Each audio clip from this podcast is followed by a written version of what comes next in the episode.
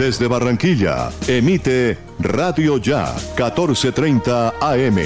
HJPW. 5 kilovatios de potencia para el Caribe colombiano. Radio Ya 1430 AM.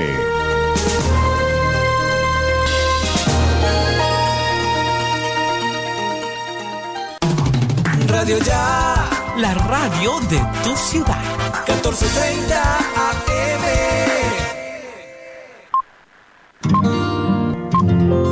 El siguiente programa es responsabilidad de sus realizadores.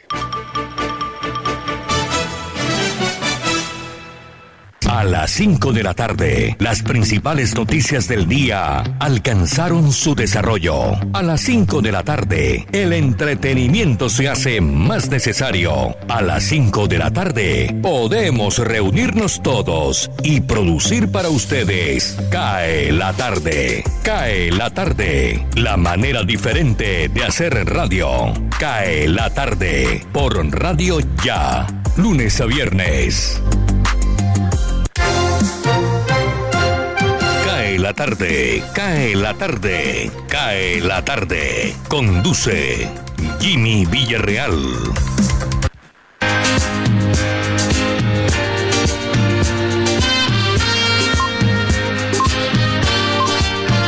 So I'd like to know when you got 5 de la tarde más un minuto. ¿Cómo están ustedes?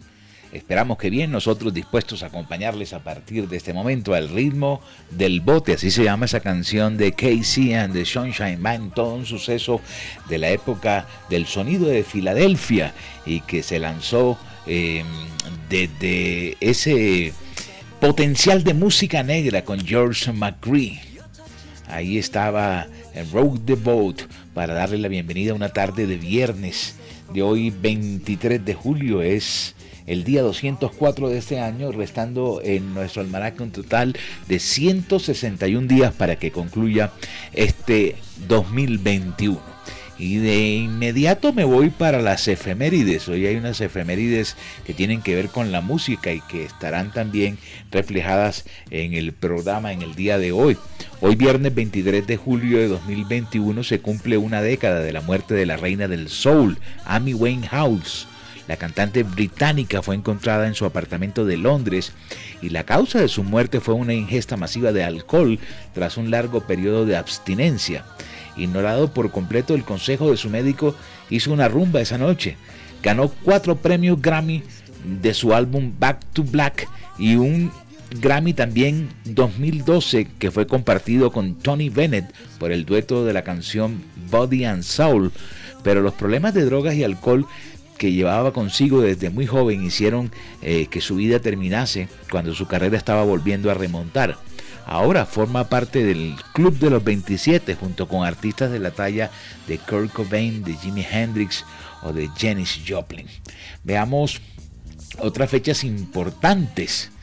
En el año de 1945, un día como hoy en Francia, comienza el proceso contra su expresidente Philippe Pétain por haber sido aliado de los nazis durante la Segunda Guerra Mundial. En 1951, el general Francisco Graveiro López fue elegido como presidente en Portugal. En el año de 1962 se realizó la primera transmisión televisiva desde Europa hacia América vía satélite. En el año de 1973, Richard Nixon se rehusó a entregar la cinta de voz que le estaban relacionando con el famoso caso de Watergate. Vamos a ver otras fechas importantes. En el año 2005, David Meca gana la medalla de oro en prueba de 25 kilómetros en aguas abiertas durante el Campeonato Mundial de Natación de Montreal, Canadá. Y en el año 2010 se creó oficialmente la banda One Direction, formada por Harry Styles, que ahora canta en solitario, Liam Payne, que canta en solitario, eh, Sam Malik, que canta en solitario, Luis Tomlinson, a quien le he perdido la huella, y, y, Neal Nora, eh, que también canta en solitario. Hoy nos acompañan en el programa Elvis Payares, Osvaldo Zampayo, Jenny Ramírez, Tito Martínez Ortiz, Gardia Zábal, Alberto Marchena, Aníbal Gutiérrez Aguirre, Jesús Alzate Arroyo, nuestro voiceover, Jorge Pérez, mi coequipero, y quien les habla Jimmy Villarreal. Detrás de nosotros, la Casa de la Radio, La Voz de América, Radio Francia Internacional, Deutsche Welle desde Alemania, en fin, todas las cadenas más importantes del mundo entregando la información. Hoy tendremos un informe en directo desde Tokio para un resumen de lo que fue la inauguración de los Juegos Olímpicos. 5 de la tarde, 6 minutos. Bienvenidos. Tomemos un café ustedes y nosotros. Este programa se transmite por Radio Ya 1430 AM, en simultánea por radioya.co, universalestereo.co y la y la consentidaestereo.com. Igual estamos transmitiendo en nuestras redes sociales, en Facebook Live, en la página oficial de Radio Ya. Bienvenidos sean todos ustedes desde mi máster en casa. Les decimos, arrancamos en Cae la tarde. Cae la tarde, radio para compartir un café. Elvis Payares Matute. Barranquilla. Empresa estadounidense compró el 78% del puerto de Barranquilla. La empresa estadounidense I Squared Capital, con sede en Miami, compró el 78% de las acciones del puerto de Barranquilla. La noticia fue confirmada por el presidente de la terminal, René Puche. De acuerdo a las primeras informaciones reveladas, la compra habría sido por 220 millones de dólares. De igual manera, por medio del presidente Puche se supo que el fondo que ahora llegará a Barranquilla cuenta con sede en epicentros económicos como Singapur y Nueva Delhi. Está previsto que en pocos días llegue a Barranquilla representantes de la firma inversionista para reunirse con los actuales directivos del puerto y analizar las proyecciones de los próximos cinco años. Atención Santa Marta. En un accidente en la vía alterna de esta ciudad, una mujer fue arrollada por una tractomula. El accidente se presentó en horas de la mañana dejando como resultado una mujer muerta y un hombre herido. La víctima fue identificada como Ana Rosa Mena Botello, mientras que el herido fue identificado como Emilio Gómez, de 28 años de edad, quien fue trasladado a la clínica Bahía. El accidente ocurrió específicamente en la entrada del barrio El Líbano, cuando la pareja se transportaba en una motocicleta. Según testigos, el conductor perdió el control, cayendo ambos al asfalto, y en instantes una tractomula arrolló a la mujer, quien perdió la vida en el lugar de los hechos. Atención Hacha. Un banano, un buñuelo y un vaso de peto, así es la ración de almuerzo del PAE que entregan a los niños en La Guajira. Esta semana, docentes que pertenecen a la Asociación de Trabajadores de la Educación de La Guajira, ASODEGUA, hicieron una denuncia a través de las redes sociales sobre la alimentación escolar que están recibiendo los estudiantes en ese departamento desde que retornaron a las clases presenciales hace un par de días. De acuerdo con Asodegua, en la jornada única en la institución educativa San Juan Bautista, ubicada en zona rural de Riohacha, los jóvenes estudiantes no están recibiendo ni una sola proteína al almuerzo. En su lugar reciben un banano, un buñuelo y un vaso de peto. Mariela Fernández, directiva de la gremiación, consideró como deplorables los almuerzos que están recibiendo los jóvenes estudiantes guajiros. Los maestros nos preguntamos si esta alimentación es balanceada para generar por lo menos defensas en los niños, para que ellos puedan también generar un sistema inmune suficiente para enfrentar el virus ahora que va a estar en compañía de sus compañeros en la escuela. Nosotros consideramos que no, dijo la docente. Según informaron desde Azodegua, será la respectiva denuncia del caso ante la Fiscalía General de la Nación, teniendo en cuenta que en ese departamento se destinaron 17 mil millones de pesos para el programa de alimentación escolar. Atención Cartagena. La ciudad teme el retiro del título de Patrimonio de la Humanidad de la UNESCO, como le pasó a Liverpool. La UNESCO le retiró a Liverpool, Inglaterra, el título de Patrimonio de la Humanidad, esa decisión tiene en alerta a Cartagena, pues la ciudad no ha elaborado un plan especial de manejo y protección para el centro histórico, lo que deja en riesgo de perder ese importante reconocimiento. Isabel Restrepo Mejía, directora de la Fundación Centro Histórico de Cartagena, manifestó su preocupación ya que desde 2008 la UNESCO ha insistido con la elaboración de un PEMP. Además, desde 2017 esa organización envió una misión a Cartagena y ha señalado su preocupación por fenómenos como el despoblamiento, causado por excesivo turismo, la falta de gobernanza y de una visión a largo plazo. Restrepo Mejía señaló que si bien el alcalde William Dow dice que defenderá el título de Patrimonio de la Humanidad, eso es algo que le compete más al gobierno nacional a través de la Cancillería. Santa Marta. 15 personas que se movilizaban en una embarcación de recreo fueron rescatadas por la Armada Nacional luego de que ésta presentara fallas mecánicas, quedando a la deriva a la altura del sector Isla Morro en la bahía interna de la capital del Magdalena.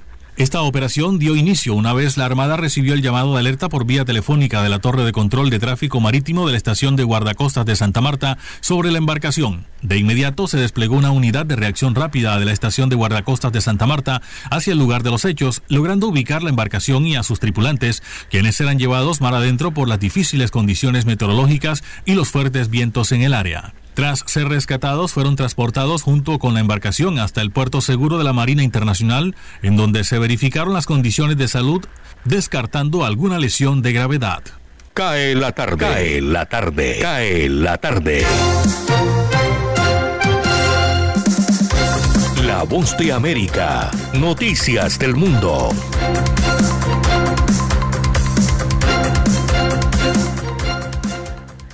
El gobierno del presidente Joe Biden anunció sanciones el jueves contra un alto militar y una unidad especial del Ministerio de Interior de Cuba, considerados directamente involucrados en las violaciones de los derechos humanos durante la represión del gobierno a las protestas masivas que ocurrieron el pasado 11 de julio.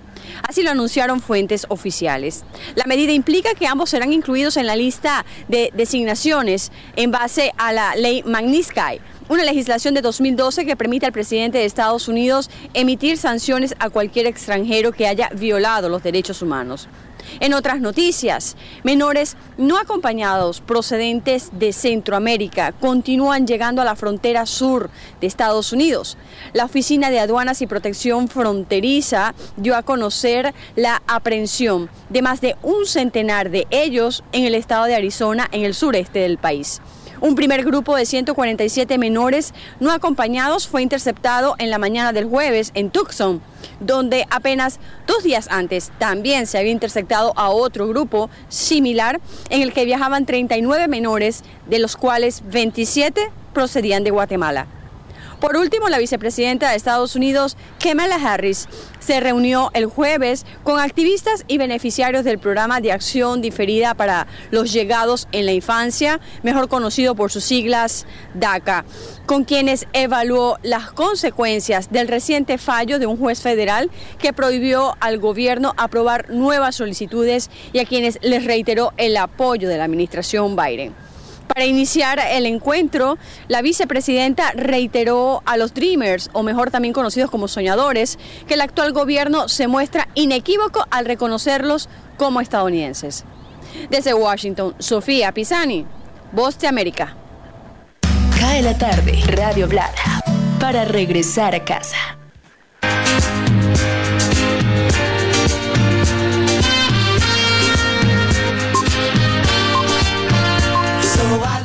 5 de la tarde, 12 minutos. Veamos quién nació en una fecha como hoy, un 23 de julio, en el año de 1920. Amalia Rodríguez, una cantante portuguesa conocida como la reina del fado.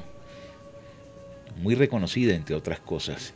Eh, en el año de 1951 nació Woody Harrelson, actor de cine y televisión de los Estados Unidos. Nick Mensa, en el año de mi- de 1968, un baterista alemán. En 1973 nació Mónica Lewinsky, empresaria norteamericana reconocida por su amorío con el expresidente norteamericano eh, Bill Clinton. Eh, Maurice Green en el año de 1974, atleta norteamericano. Eh, Daniel Radcliffe, actor británico, en el año de 1989. Y miremos quién falleció en una fecha como hoy, en el año de 1916, murió William Ramsey, químico británico, premio Nobel de Química en el año de 1904. Vamos a ver aquí a quién encuentro. Em, Hallie Flanagan, dramaturga norteamericana en el año de 1969. La actriz francesa Arletty en el año de 1992. Carmiña Ordóñez en el 2004, una personalidad española. Y Amy Winehouse, que ya lo dijimos al inicio del programa, cantante y compositora eh, británica en el año 2011. Hoy es el Día Mundial de las Ballenas y los Delfines. Ballenas y Delfines, Día Mundial para hoy. Y voy a cerrar con la frase del día. La he tomado de un libro de Confucio que me encontré hoy revisando la biblioteca. No importa lo lento que vayas mientras no te detengas. No importa lo lento que vayas mientras no te detengas. 5 de la tarde, 15 minutos. Cae la tarde en Radio Ya. Cae la tarde. Cae la tarde. Cae la tarde. Osvaldo Zampayo y Jenny Ramírez con los personajes.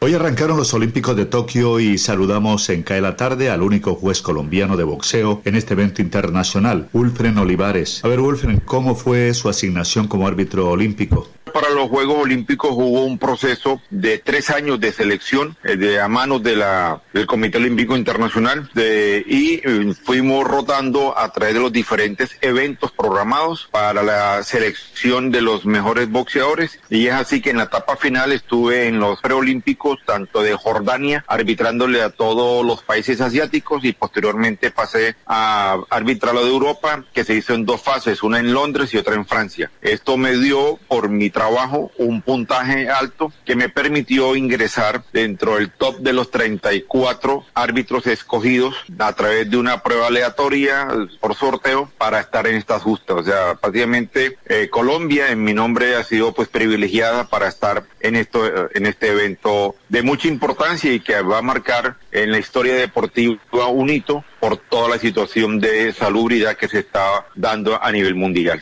Wilfred, ¿qué lo ha impactado de Tokio? Mire, ¿quién me ha llamado la atención de Tokio? Eh, primero, la cordialidad del pueblo japonés que está como preparado mentalmente. Es, es, es muy grato cuando uno sale en el autobús con todos los compañeros y vamos por una vía y la gente observa el emblema que lleva el autobús y nos aplauden, nos saludan y eso, o sea, para ellos es una alegría que estemos acá. Segundo, la ciudad extremadamente limpia, un orden de todo. Y tercero, la reverencia, ¿no? Eh, ellos respetan mucho a la que consideran una autoridad, así sea de lo que sea, eh, la hacen la venia. Eh, obviamente no se da la mano, no se saluda eh, como en Barranquilla de beso y simplemente es flexionar el, el, la cabeza o el tronco, con eso estamos eh, saludando cordialmente a la otra persona. Igualmente eh, nos recomendaron no mirar a los ojos, el japonés no se mira a los ojos porque lo considera como un acoso, como un irrespeto. Entonces nosotros simplemente flexionamos el tronco y o contestamos con un aplauso y hasta ahí. No hay mayor contacto con las personas, pero eh, la verdad es que es una ciudad extremadamente ordenada, las autopistas, los puentes elevados, los edificios y obviamente al lado de un edificio muy moderno encuentra usted un, un, templo eso, una, o una casa de la usanza o la arquitectura japonesa tradicional que hemos conocido a través de las fotos. Pero la verdad es que es un país muy impresionante y su gente es extremadamente cordial. En cada tarde estamos dialogando con el único juez de boxeo colombiano en los Olímpicos. ¿Cuándo comienza realmente la participación nacional en esta disciplina? Pues los primeros combates se inician mañana alrededor de las 10 de la mañana en dos jornadas, una en la mañana y otra en la tarde. Del número de boxeadores, pues en realidad, profesor, nosotros somos ajenos a eso. Eso lo maneja la Federación Colombiana de Boxeo. Yo no tengo eh, directa información a eso porque, entre otras cosas, cuando eh, yo me comprometí a venir a los Juegos Olímpicos, debo observar total neutralidad. Es más, acá no me identifico como eh, juez árbitro colombiano, sino simplemente un juez árbitro de los Juegos Olímpicos. Gracias al árbitro Wilfran Olivares. El Ministerio de Salud comenzó hoy la vacunación en Colombia para las edades de 30 a 34 años. Humberto Mendoza, el secretario de Salud de Barranquilla, nos explica. Empezamos desde el día de hoy, 30 años en adelante, sin comorbilidades, sin agendamiento una noticia muy importante y los oyentes que nos están en este momento eh, escuchando, pues lo más importante es acudir a aplicarse la vacuna. Eh, tenemos gestantes y niños de 12 a 17 años desde hoy hasta el domingo, mujeres en condición de gestación, de embarazo, desde más de 12 semanas, más de tres meses hasta 45 días después de terminado su parte. Los niños de 12 a 17 años están priorizados y deben, deben estar priorizados en mi vacuna o deben llevar su registro de comorbilidad, su certificación médica. Tanto las gestantes como los niños deben ir acompañados, desayunar para que no tengan problemas eh, de, de desmayos, de hipotimias y otra, u otras cosas. Muy importante, 18 a 29 años quedarían con comorbilidades, pueden asistir y deben presentar su certificado médico y los de 30 años en adelante, reitero, sin agendamiento, solo presentando su documento de identidad, nos acercamos prontamente a tener ya, eh, más temprano que tarde, un plan nacional abierto y masivo como hoy ya está ocurriendo en municipios menores de 100.000 habitantes. A pesar del reporte de cero muertos en Barranquilla por parte del Ministerio de Salud, hoy se registran más fallecidos. Doctor Mendoza. Del día de ayer para el día de hoy, de ayer para el día de hoy, eh, eh, digamos, el, el día de ayer fallecieron tres personas, 86 años, 87 y 63 eh, un, paciente del barrio Río Mar, uno de Calamarillo, uno de Centro, el día de ayer. Eso seguramente se verá en el reporte de hoy a las 5 de la tarde. La media, el promedio por día está siendo de tres fallecidos por día, pero no es de mayores de 65 años, es personas entre 45 y 59 años estamos invitándolos a que acudan a los puntos de vacunación. Ahora saludamos en CAE la tarde a la secretaria de Cultura del Departamento del Atlántico, Diana Costa, para que nos hable del Festival del Pastel en Pital de Megua, Baranoa y su servicio a través del WhatsApp 324 24 95 794. Eh, se reactivan 60 familias, como ya bien lo dijiste, y bueno, estuvimos en la prueba piloto de volver a abrir la presencialidad, nos fue muy bien, eso fue hace dos semanas, se vendieron 21 mil pasteles, a domicilio la proyección son 1.500 y además de poderlo pedir por Rappi y poderlo pedir por el WhatsApp, que es el 324 2495 794, ahí ya les pasaré para que ustedes también puedan eh, ponerlo en sus redes, pueden ir al drive-thru de la Plaza de la Paz. En la Plaza de la Paz estaremos en el drive-thru, como la semana pasada tuvimos el del Luper y el del Mango, que usted pasa por la calle 50 y sin bajarse del carro tiene listo el desayuno tardío o el almuerzo para este fin de semana. A Diana Costa, secretaria de Cultura del Atlántico, gracias. Ahora contactamos a la vocera de las 75 familias que a esta hora le ponen toda la sazón a los pasteles de Pital de Megua para que nos hable de los pedidos de mañana y el domingo, cómo se preparan. Ella es la líder y emprendedora. Nos referimos a Claudia Patiño. Claudia, la gente quiere saber cuál es el secreto para cocinar, para hacer, para elaborar un pastel. Algo tiene el pastel de Pital, que es lo importante, que es lo básico. Eh, para nosotros, las hacedoras de pastel, el básico de, este pastel de nosotros esa, es esas manos, esas manos, esas ansias de trabajar que hemos tenido y hemos mantenido esta asociación. Gracias a ese alimento podemos sacar nuestra familia adelante. Entonces, tú te puedes imaginar, al realizar nosotros un pastel le colocamos ese amor y ese ahínco. Y ese toque principal lo da todo el guiso de las carnes. Esa, esa, esa magia lo da ese guiso de las carnes. Cuando tú aprendas a hacer ese guiso tan, tan delicioso, tan especial, tan llamativo, ese pastel, tenga lo que usted le quiera poner, está delicioso. ¿Qué se usa? Todo tipo de verduras, no tiene, no le podemos decir esta sí y esta no, no, porque hay gustos. Cuando hacemos un pastel vegetariano, le aplicamos, le echamos de todo ese pastel, le echamos calabaza, le echamos berenjena, ya, pero normalmente al pastel no se le niega nada, no se le debe negar nada para que tenga para que mantenga ese delicioso sabor. Para caer la tarde, el informe de Jenny Ramírez y Osvaldo Sampaio Cobo. Feliz fin de semana. Cae la tarde, cae la tarde, cae la tarde. Señal internacional, Deutsche Welle, desde Alemania.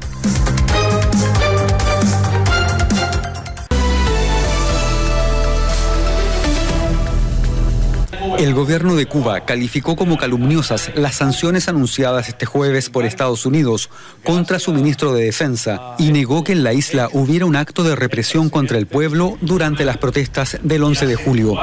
El gobierno de Joe Biden anunció el jueves sanciones contra el ministro de Defensa cubano, Álvaro López Miera, y contra una unidad especial del Ministerio del Interior, a quienes responsabiliza de la represión durante la reciente ola de protestas en la isla. Según grupos de activistas y opositores, las autoridades detuvieron a más de 500 manifestantes. El presidente de Venezuela, Nicolás Maduro, aseguró este jueves que está listo para negociar con la oposición en México. En ese sentido, Maduro anunció que ya se le ha comunicado esa decisión a todas las delegaciones de la oposición y al gobierno de Noruega. En mayo pasado, el líder opositor Juan Guaidó anunció estar dispuesto a negociar con el gobierno con el fin de superar la crisis que vive Venezuela.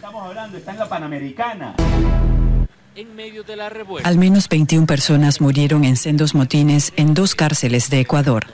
Trece de las víctimas se registraron por enfrentamientos en una prisión de la provincia de Cotopaxi. Otras ocho personas murieron en un centro penitenciario de la provincia de Guayas. Ambas cárceles fueron escenarios de otra serie de revueltas que dejaron 79 muertos en febrero. Sobre los techos de los pabellones del... El gobierno chino ha comenzado a evaluar los daños causados por las peores inundaciones que se recuerdan en ese país. En tres días cayó el equivalente a un año de lluvia. Amplias zonas están bajo el agua tras las lluvias torrenciales y los corrimientos de tierra. 12 personas murieron en un metro inundado. En total son ya 33 muertos y más de 100.000 personas evacuadas de sus hogares. Con más lluvia en camino se teme que la situación empeore. Noruega conmemoró este jueves el décimo aniversario del mayor ataque terrorista de su historia. El 22 de julio de 2011, el supremacista blanco Anders Breivik hizo estallar un coche bomba en el centro de Oslo que mató a ocho personas. Luego se trasladó a un campamento de verano de jóvenes socialdemócratas en la isla de Utoya, donde asesinó a 69 personas, la mayoría adolescentes. En todo el país se celebraron actos en memoria de las víctimas. En Utoya, sobrevivientes y familiares rindieron homenaje a los fallecidos.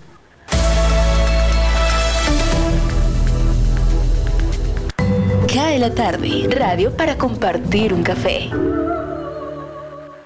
Eres lo que siempre había soñado. Y contigo quiero envejecer. Eso te 5 de la tarde, 27 minutos. Ese es lo nuevo de Fonseca. Quita toda la música. En el fondo tengo una tremenda papayera aquí sobre la avenida San Martín.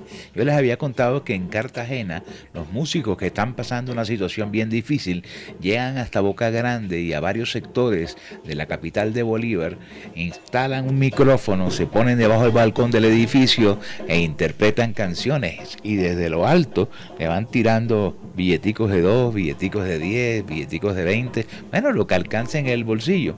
Hoy aquí sobre la San Martín, eh, aquí en Cartagena, tengo una banda papayera. ¿Se oye, Jorge? Se siente algo, pero aclare que no es el balcón erótico, ¿ah? Aclare. No, no, no, no, no, no. Nada, nada, nada. El balcón, yo estoy en un cuarto piso. Bueno, a lo menos mal, menos mal. Yo sí lo siento, pero eh, el micrófono no alcanza a recoger. A Hay que propósito, comprar ca- cable eh, largo. ¿Qué iba a decir? Ah, el tema del día. Vamos a colocar un tema del día. El WhatsApp es el 319-355-5785. Y vamos a colocar un tema del día. ¿Qué le gustaría inaugurar? Hay gente que está haciendo proyectos, que está emprendiendo. ¿Qué le gustaría inaugurar? 319-355-5785. Los leo y los saco al aire. La temperatura a esta hora aquí en la heroica, 32 grados centígrados. Hay probabilidad de precipitaciones en un 16%, la humedad relativa del 70%, el viento a 14 kilómetros por hora.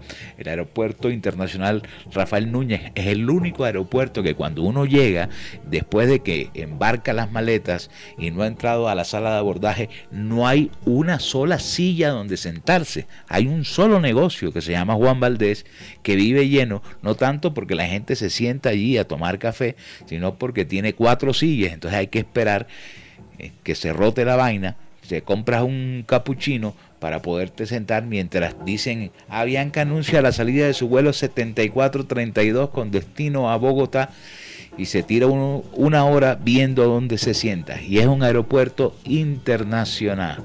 Claro que el de Barranquilla tampoco es que tenga mucha maravilla en este momento.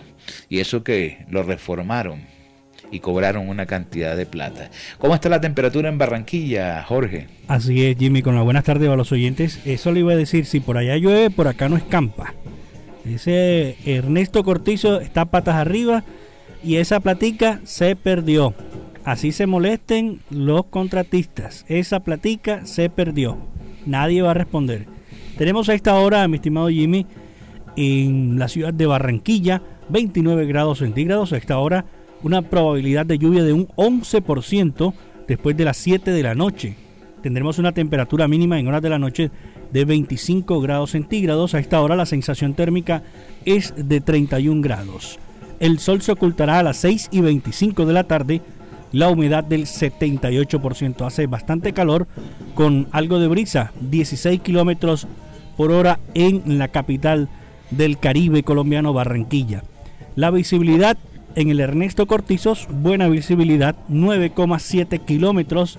Y lo que le decía ayer, el tema de la luna, ayer redondita se completó, está bien bonita nuestra hermosa luna de Barranquilla. Hoy tendremos un especial sobre las canciones de la luna que ha preparado Aníbal Gutiérrez Aguirre. Sé que ya nos llegó el informe del COVID, pero vamos a darle un, metemos a Gardiazabal y dos secciones y después arrancamos. Vamos al break primero. Oye, tocan bien estos manes, ¿ah? Vamos al break. Me han hecho mover el pie. Cuando a mí se me mueve el pie en forma eh, espontánea es porque la música está sonando. Es buena. Está sonando con calidad. Es buena y me imagino que la propina también será buena. Y la canción que está sonando es la cumbia cienaguera que se baila suave. Vamos a tomar un café, Sí, el break. Ya regresamos a ritmo de cumbia aquí en la San Martín, en Cartagena. ganas que yo te pueda querer. Dímelo tú primero, no voy a ser sin Cae la tarde, radio para compartir un café. www.radioya.com es la radio digital de tu generación.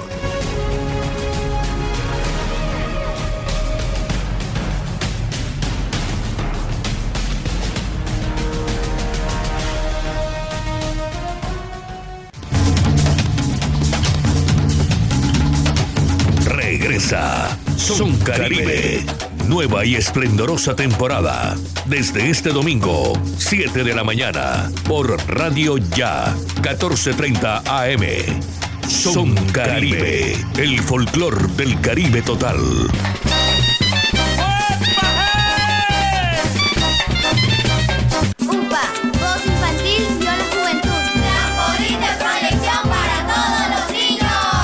La Unidad Porteña de Aprendizaje UPA, formalización del proceso Voz Infantil o la Juventud en Puerto Colombia, es una institución educativa con énfasis en comunicación y orientada por una filosofía mariana carmelita. Contamos con capilla, emisora virtual y el único observatorio astronómico de la región Caribe. Para mayores informes, comuníquese al teléfono 309-9312 o al 318-3037-246. La Unidad Porteña de Aprendizaje UPA está ubicada en la calle 4A, número 1328, en Puerto Colombia. Unidad Porteña de Aprendizaje UPA, un proyecto de amor.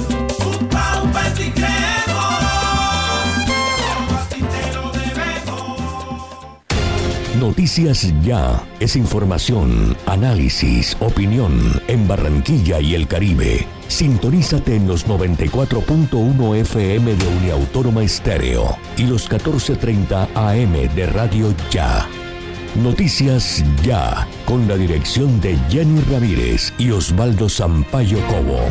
Escúchanos desde las 4 y 45 hasta las 9 de la mañana.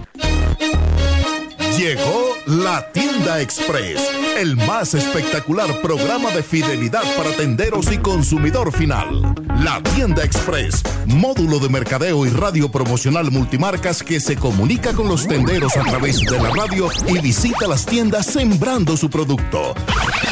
La Tienda Express, 20 años diseñando estrategias exitosas con las mejores marcas del país. La Tienda Express, mayores informes al 315-545-3545. Ahora, Radio Ya, en la era del podcast. Busque lo mejor de nuestra programación en podcast y escuche Radio Ya en diferido. Nos encuentra en todas las plataformas de podcast totalmente gratis, como Radio Ya. Cae la tarde, Radio Blada, para regresar a casa. Deportes en acción. Hola, buenas noches aquí en Tokio. Esta inauguración, pues como era de esperar, ha habido una división, digamos, de opiniones, de emociones también. Eh, los juegos han iniciado, el estadio, como decías, está vacío prácticamente, solamente 950 personas de público están permitidas, 800 de ellas extranjeras, entre ellos, por supuesto, el presidente del Comité Olímpico Internacional, Thomas Bach, y por parte japonesa, el emperador Hirohito, que dirá al final de esta ceremonia, que todavía está en curso, unas palabras de inicio, como es de rigor en el protocolo olímpico. Esta ceremonia ha tenido la particularidad de que ha sido muy modesta, digamos, de público, no solamente, digamos, como emoción, sino también en el diseño. Ha sido muy austera y eh, solamente, digamos, cuando han empezado a entrar las delegaciones, pues ya se ha, eh, por ejemplo, la delegación argentina ha empezado a saltar cuando entró y ya se ha visto, digamos, la emoción de los atletas. Hay que, hay que destacar también que los atletas están eh, viviendo unos momentos muy tensos porque eh, se ha dicho que no solamente los rivales de otros países de todo el mundo van a hacer su competencia en las canchas, en, en los cuadriláteros o donde se enfrenten, sino sobre todo la pandemia.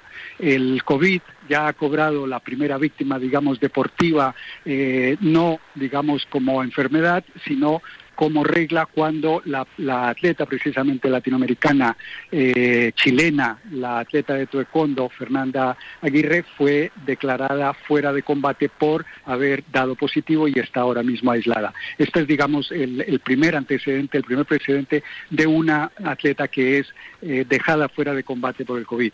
Eh, la ceremonia, como digo, sigue, el público ha estado ausente y fuera, en los alrededores del estadio, hoy cuando pasé por el estadio olímpico principal, ah, en la tarde, pues se veía una emoción, digamos, contenida y más de preocupación que de celebración.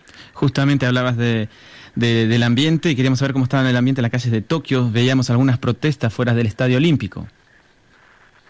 Sí, ha habido eh, a lo largo, digamos, desde que se declararon la, prórroga de los Olímpicos, ha habido una gran división, sobre todo hacia el final, en los últimos, en las últimas encuestas ya internacionales, el público japonés se declaraba y se, se dio una estadística de que 8 de cada 10 japoneses, por lo menos de los encuestados, se declaraban en contra de la celebración de los Juegos.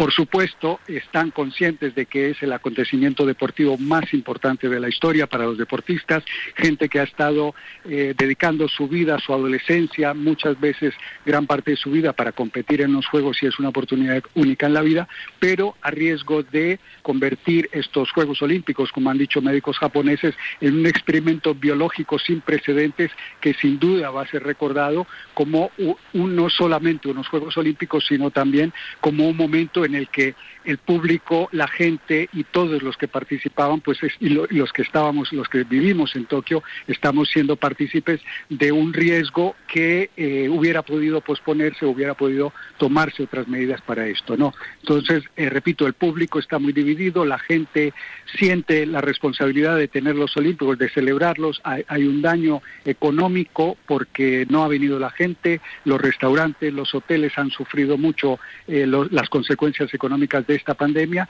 y también pues la gente teme que con la celebración, mientras el país está en estado de emergencia, hace, uno, hace una semana se declaró el estado de emergencia, el Comité Olímpico había dicho que aún en estado de emergencia se iban a celebrar y por eso estamos celebrando unos olímpicos que eh, llaman al júbilo, llaman a la, a la alegría, a la celebración, como estamos viendo ahora dentro del estadio, dentro de la burbuja olímpica, pero las personas que estamos fuera estamos obligadas a contenernos y a no celebrar. Es una, una dualidad y repito, esto va a ser, como ya lo han dicho muchos titulares, los olímpicos más inusuales y más inesperados de la historia. Cae la tarde, Radio Blada, para regresar a casa. Cae la tarde. Cae la tarde. Cae la tarde. Gustavo Álvarez Gardiazabal, la crónica del día.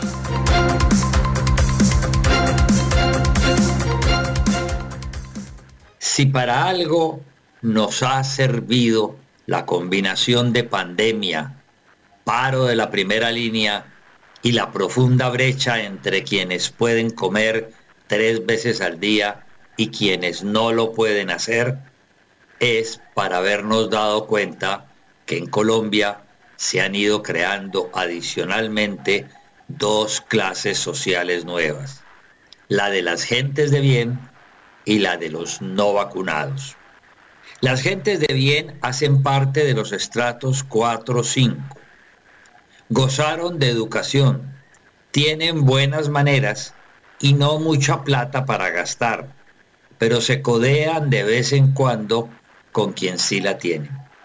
Como no pueden admitir que son de clase media, porque o desde la cuna o desde la infancia tuvieron el goce de clínicas, médicos, colegios y universidades, en donde les prometieron la felicidad si eran capaces de conseguir dinero sin necesidad de meterse en negocios de narcotráfico o en la corrompida burocracia estatal, se aferran a su código de valores. Pero como con los años han ido convirtiéndose en minoría social, estancándose en el número de ceros de su cuenta bancaria y en sus viajes a Miami o Europa, no les queda más que autoproclamarse como gentes de bien, para que no los confundan ni con los de arriba, ni con los de abajo, y mucho menos con los emergentes vertiginosos o los de una piel diferente a la suya. La otra clase social, la de los no vacunados, se ha precipitado por la conjunción de dos factores. La inutilidad del gobernante al manejar la peste con su engañifa de las vacunas y la falta de conocimiento o el exceso de sugestión colectiva sobre el efecto de la vacuna en el cuerpo humano. Eso ha llevado a que después de que decretaron la reactivación en medio de la peor mortandad de la peste, cada vez son más las reuniones familiares o sociales, los establecimientos y aviones donde los no vacunados ni pueden entrar, ni pueden viajar, ni son invitados, segregándolos espontáneamente, pero de manera cruel. No importa que la vacuna a la larga sirva o no sirva, ella ha sido adoptada como un salvavidas y a quienes se nieguen a usarlo los van conduciendo imaginariamente a los vagones de tercera clase como tenían los trenes antiguos. En otras palabras, al marginamiento. En Francia ya lo volvieron orden de ley. Los no vacunados no pueden ingresar a restaurantes, bares, museos, estadios o actos colectivos ni viajar en avión. Aquí no lo elevan a la calidad de decreto porque como no hay suficientes vacunas, lo demandan ante la Corte. Solo el paso del tiempo nos dirá si estas clases sociales serán estables y duraderas o resultarán tan reversibles como todo lo que teníamos y vimos desaparecer con la pandemia y con el paro. Muchas gracias. Hasta el lunes.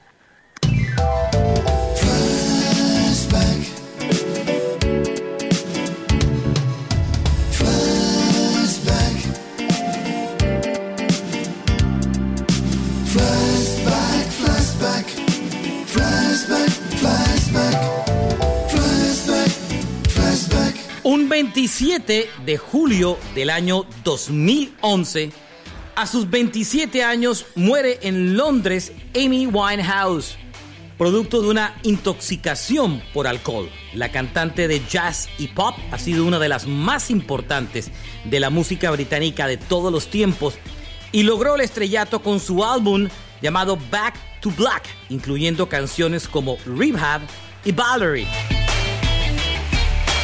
Ha influido a grandes cantantes como Adele, entre otras. Hace 10 años murió Amy Winehouse.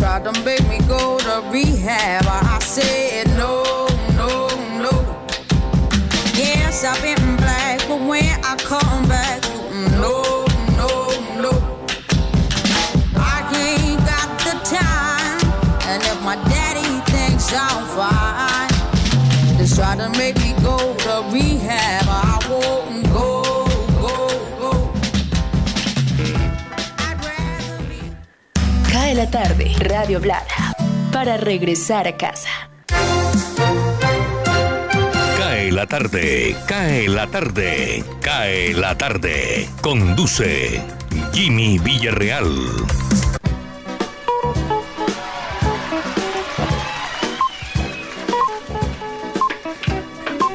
5 de la tarde, 46 minutos. Hay un avance informativo que está en desarrollo sobre un tiroteo en la Casa Blanca en Washington. Esta semana también hubo algo parecido a eso de las 7 de la noche, hora de Colombia. Tengo mensajes a través de la línea de WhatsApp 319-355-5785. ¿Qué le gustaría inaugurar? Consolito Mejía me escribe y dice, don Jimmy, me gustaría inaugurar el Aeropuerto Internacional Ernesto Cortizos porque desde que lo arreglaron, si se puede decir arreglaron, no lo han inaugurado. No, no, no creo, aunque el presidente vino con la ministra, que es barranquillera, la ministra de Transporte, hicieron el parapeto, cortaron la cinta, pero la vaina no quedó bien. Aaron Samuel, buenas tardes. A mí me gustaría inaugurar una Copa del Mundo de la FIFA. Me parece que el show es muy bacano. Gracias y que tengan un excelente día. Vamos a ver aquí.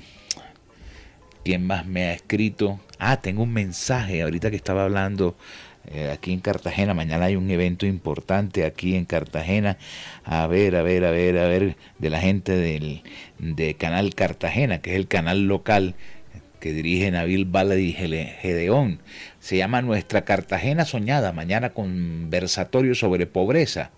Diálogo sobre el alcance de la ley 2038 del 2020. Transmisión en vivo eh, a través de Canal Cartagena desde las 10 de la mañana y a través de las redes sociales de la Escuela de Gobierno y Liderazgo y también a través de Facebook Live. Nuestra Cartagena soñada. La Cartagena soñada, pues yo lo, yo lo digo honestamente, es una Cartagena bastante difícil de enderezar en este momento. Pero eso es tema para otro día. Eh, llegaron las cifras del COVID-19 son las 5.48, sí, sí alcanzamos. Eh, total país, en las últimas 24 horas, 13.164 nuevos casos recuperados, 13.552 fallecidos, 352. Venga y abro el libro de Excel, el librito de Excel, donde están discriminados ciudades capitales y departamentos. Bogotá 3.826, Antioquia 1.780, el Departamento del Valle 1.148, Departamento de Cundinamarca 959, Córdoba 425, Norte de Santander 425. Hay una tendencia grande a, nivel departamental y muy pocos de ciudades capitales. Ha bajado bastante eh, la incidencia del COVID. Yo creo que parte de ello es la vacunación en adultos mayores. Eh, Cauca 332, Meta 329, Santander 329, Boyacá 315, Huila 300, Tolima 300, Risaralda 280, La Heroica Cartagena 273, Nariño 248, Cesar 239, voy a parar aquí en Quilla, Barranquilla 218. Aterrízame esas cifras, eh, George. Claro que sí, Jimmy. Eh, reiteramos entonces, 371, 371 nuevos casos en el Departamento del Atlántico, 218 en Barranquilla, 153 en los municipios, 4 fallecidos. Lastimosamente, hoy Barranquilla registra 3, escuchábamos el audio del secretario de Salud, 3 en Barranquilla y una persona en Piojo, 4 en total en el departamento del Atlántico, personas que perdieron la vida a consecuencias del COVID-19. Este fin de semana, amigos que nos escuchan, vacúnense. Así es. Ahorita que estaban sonando los, los, los muchachos de, de, la, de la papayera, de- en el break me asomé y les saludé. Hola muchachos, ¿y ustedes dónde aprendieron a tocar? En San Jacinto. Y no, no, no, no, no, yo soy de Petare, yo del Ávila, yo de Maracaibo. Todos eran venezolanos. Pero tocaban bien, ¿eh? Lograron engañarme un ratico. Músicos, sí, les, les toca adaptarse a las circunstancias. Me imagino que cayó la propina bacana. No, ahí tenía cuatro barritas en el bolsillo Hombre. y lo solté. Me imaginé no que era un- podía, un, no 20. podía quedarme libre con menos porque tengo que hacer una vuelta. Y aquí el taxi es Caribe, alegre y tropical. Yo no me imaginé que iba a caer un 20 por ahí. No, no, no. Es que cuando me dijeron que eran del Ávila, Petare, Maracaibo. Eh, me escribe Paola Rivadeneira. Me gustaría inaugurar la piscina de mi casa. Mi papá lleva cinco años haciéndola y le cayó la malaria. Una piscina. Lo que pasa, eh, mi estimada Paola, es que no solamente es la piscina, sino el mantenimiento y además el agua. La AAA es bien, bien cara. Oye, los servicios públicos aquí en la costa están elevadísimos, elevadísimos, elevadísimos. Cristian Bolívar, me gustaría inaugurar una planta de aprovechamiento de residuos para construir carreteras prefabricadas con plásticos a lo largo y ancho del Caribe colombiano. Avancemos, 552.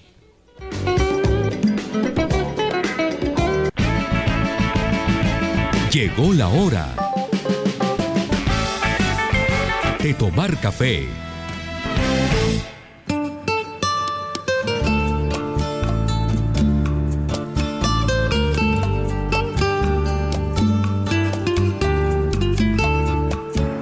One small step for man, Amor lunático. one giant leap for mankind.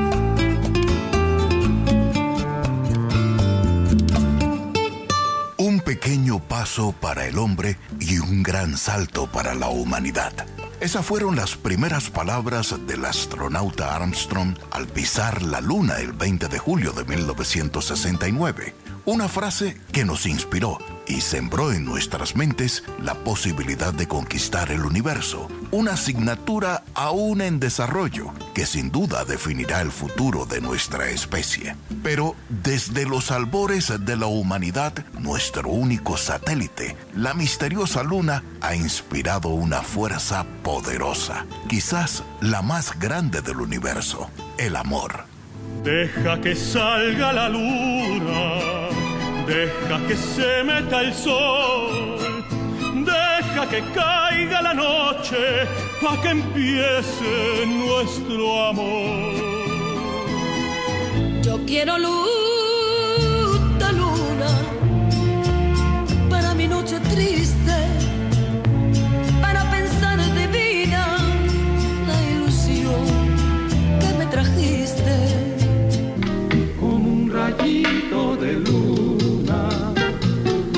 entre la selva dormida.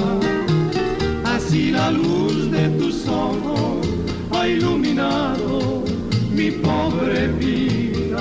Revisamos la discoteca para ver cómo en las últimas décadas nuestro plateado satélite ha inspirado a compositores, músicos e intérpretes. Yo no te pido la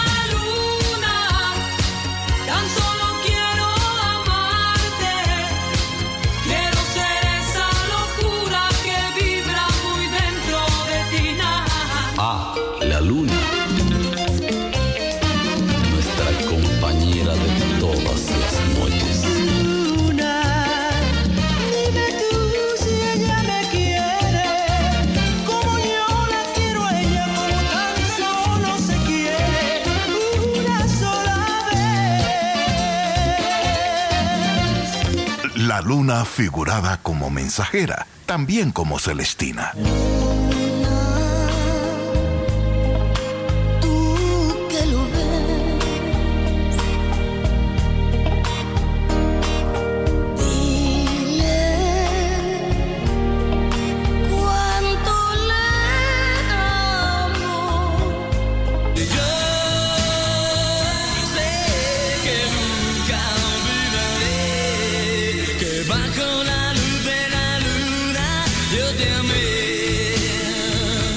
Encontramos amores que inspiran colores al satélite. Azul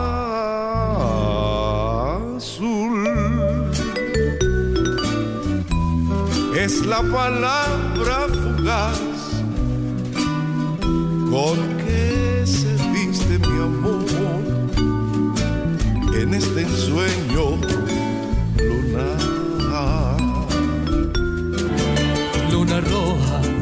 saliendo va del llano, se ve roja porque arden los pajonales. De repente nos enteramos que a algunos la luna les sabe a dulce y otros la ven negra. Nunca sabré cómo vino esta luna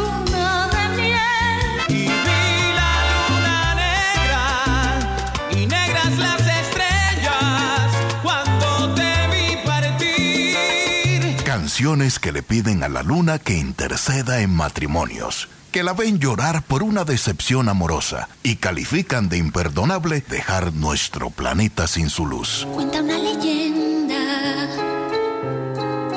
que una hembra gitana conjuró a la luna hasta el amanecer. Llorando pedía al llegar el día de esposar. Llanto de luna en la noche sin besos de mi decepción. Sombras de penas, silencios de olvidos que tiene mi hoy. Pero no me pidas que te dé la luna, porque no la tengo cuando estoy a oscuras. Quitársela al cielo no tiene perdón. No falta quienes se enloquecen enamorados de la luna y escriben versos delirantes. Quiero escaparme con la vieja luna. En el momento que la noche muere. Cuando llega y la luna se escapa del río,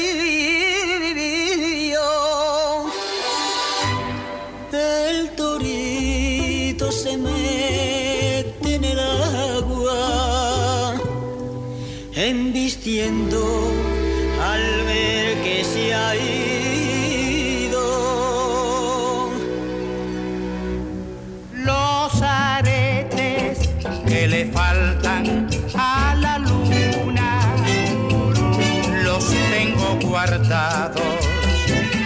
para hacerte un collar. Pero de todo ese repertorio de amores y desamores lunáticos, uno propio que nos identifica. Amor lunático. La luna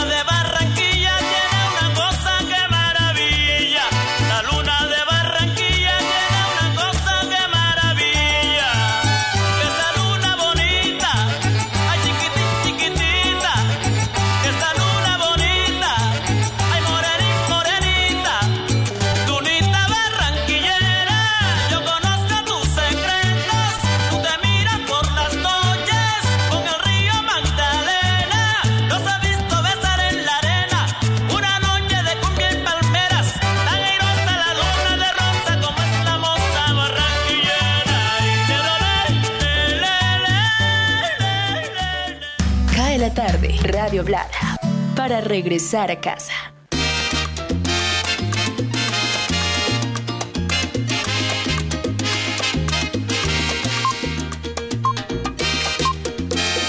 Pisándole los talones a las 6 de la tarde. Oye, se fajó Aníbal con ese tremendo café musical dedicado a la luna. Yo con Aníbal me pongo a hablar por teléfono. Lamentablemente tenemos días de no poder vernos face to face porque él no se ha podido vacunar por un problema médico y prefiero no caerle allá aunque yo tengo las dos vacunas. Pero bueno, pero con él hablo bastante. y Tocamos unos. as- Así son las conversaciones con Aníbal. Nos ponemos a hablar de la luna, de las canciones. Eh, hace unos días también estuvimos hablando de cuentos de terror y de cómo el podcast en los Estados Unidos tiene en esa en esa brecha, en esa beta, una cantidad impresionante de seguidores en el, en el metro de Nueva York. Gente que se pone los audífonos y solamente escucha podcast de terror y logran asustarse. Y hay otros que llegan a su casa, apagan las luces, se meten debajo de las cobijas, se ponen los audífonos y a escuchar cuentos de terror. De esas vainas nos ponemos a hablar y de otras que no puedo contar aquí al aire. Un abrazo a Aníbal Aguirre, Aníbal Gutiérrez Aguirre. ¿Cuánta falta nos hace tomarnos un café en persona? Por ahí estuve en la librería, está bien, en, el- en- en- en la puerta del reloj. Ahí estuve un ratico. Bueno, se nos acabó el tiempo. Salsita a esta hora en el cierre, mi estimado Jorge. ¿Fue ayer a echarle el vistazo a Zapatoca, a los periodistas y al hombre del cabello blanco? Sí, claro. Eh, fake news. Ah, fake news. bueno. Fake news. Pero no se aleja mucho de la realidad. A lo mejor no fue allá en Zapatoca, cerca. sino en otro lado. Eso era como cuando decía, el zurdo, el calienta el zurdo. Así es. Bueno, el zurdo, el zurdo se sentaba era ahí en la Olímpica de la. Él vive aquí. Sí, claro, ahí frente, frente a la voz de la costa hay una olímpica muy bonita, entre otras cosas, donde hubo un atentado hace eh, lamentable, hace unos 10 meses, eh, que murió una cajera. Ahí se sentaba el, el, el, el zurdo, que estuvo enfermo, entre otras Está cosas. enfermo, tiene problemas cardíacos, por eso ya no dirige. O si no, aquí lo tuvieran de candidato para sacar a Amaranto. Oiga, le, una cosita. Están anunciando en el canal ESPN una entrevista importante esta noche con Iván Ramiro Córdoba. Él dice que quiere ser presidente de la Federación Colombiana de Fútbol para cambiarle la cara al fútbol colombiano a nivel internacional. Y es Bueno, verdad, que necesitamos un cambio. Estamos mal. En ninguno de los campeonatos que disputamos hemos quedado en nada. Hoy me contaron una historia que no sé si es fake, eh, que Amaranto no lo sacan es porque el dueño del equipo eh, lo llama por el celular y dice, ponme a jugar a Pepito, Chucho y José. Y que el culpable es el dueño del equipo. Bueno, debe tener buena labia Luis Amaranto para que no lo hayan sacado, pero vamos a ver el domingo con 9100 espectadores que se le abrirán las puertas del Metropolitano a ver si logran roncar los timbales. ok, mañana bien temprano, noticias ya fin de semana.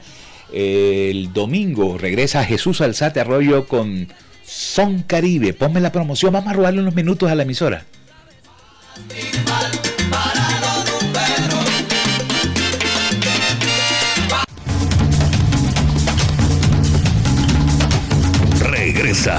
Son Caribe.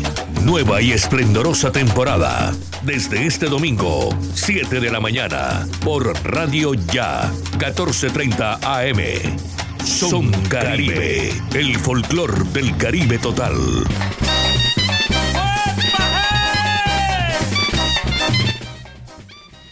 Bueno, esos que están tocando ahí sí son bravos. Y al mediodía del domingo, a la hora de la playa, Global Hits con Armando Plata Camacho. Jorge Pérez en el máster, mi coequipero. Buen fin de semana, mi hermano. Igualmente, Jimmy, cordialísimo saludo a los oyentes. Protéjanse, cuídense. Recuerden que el virus no se ha ido. A vacunarnos. Regresaremos el lunes, Dios mediante, a las 5 de la tarde, aquí en Cae la Tarde. Feliz noche. Timbalero te invito.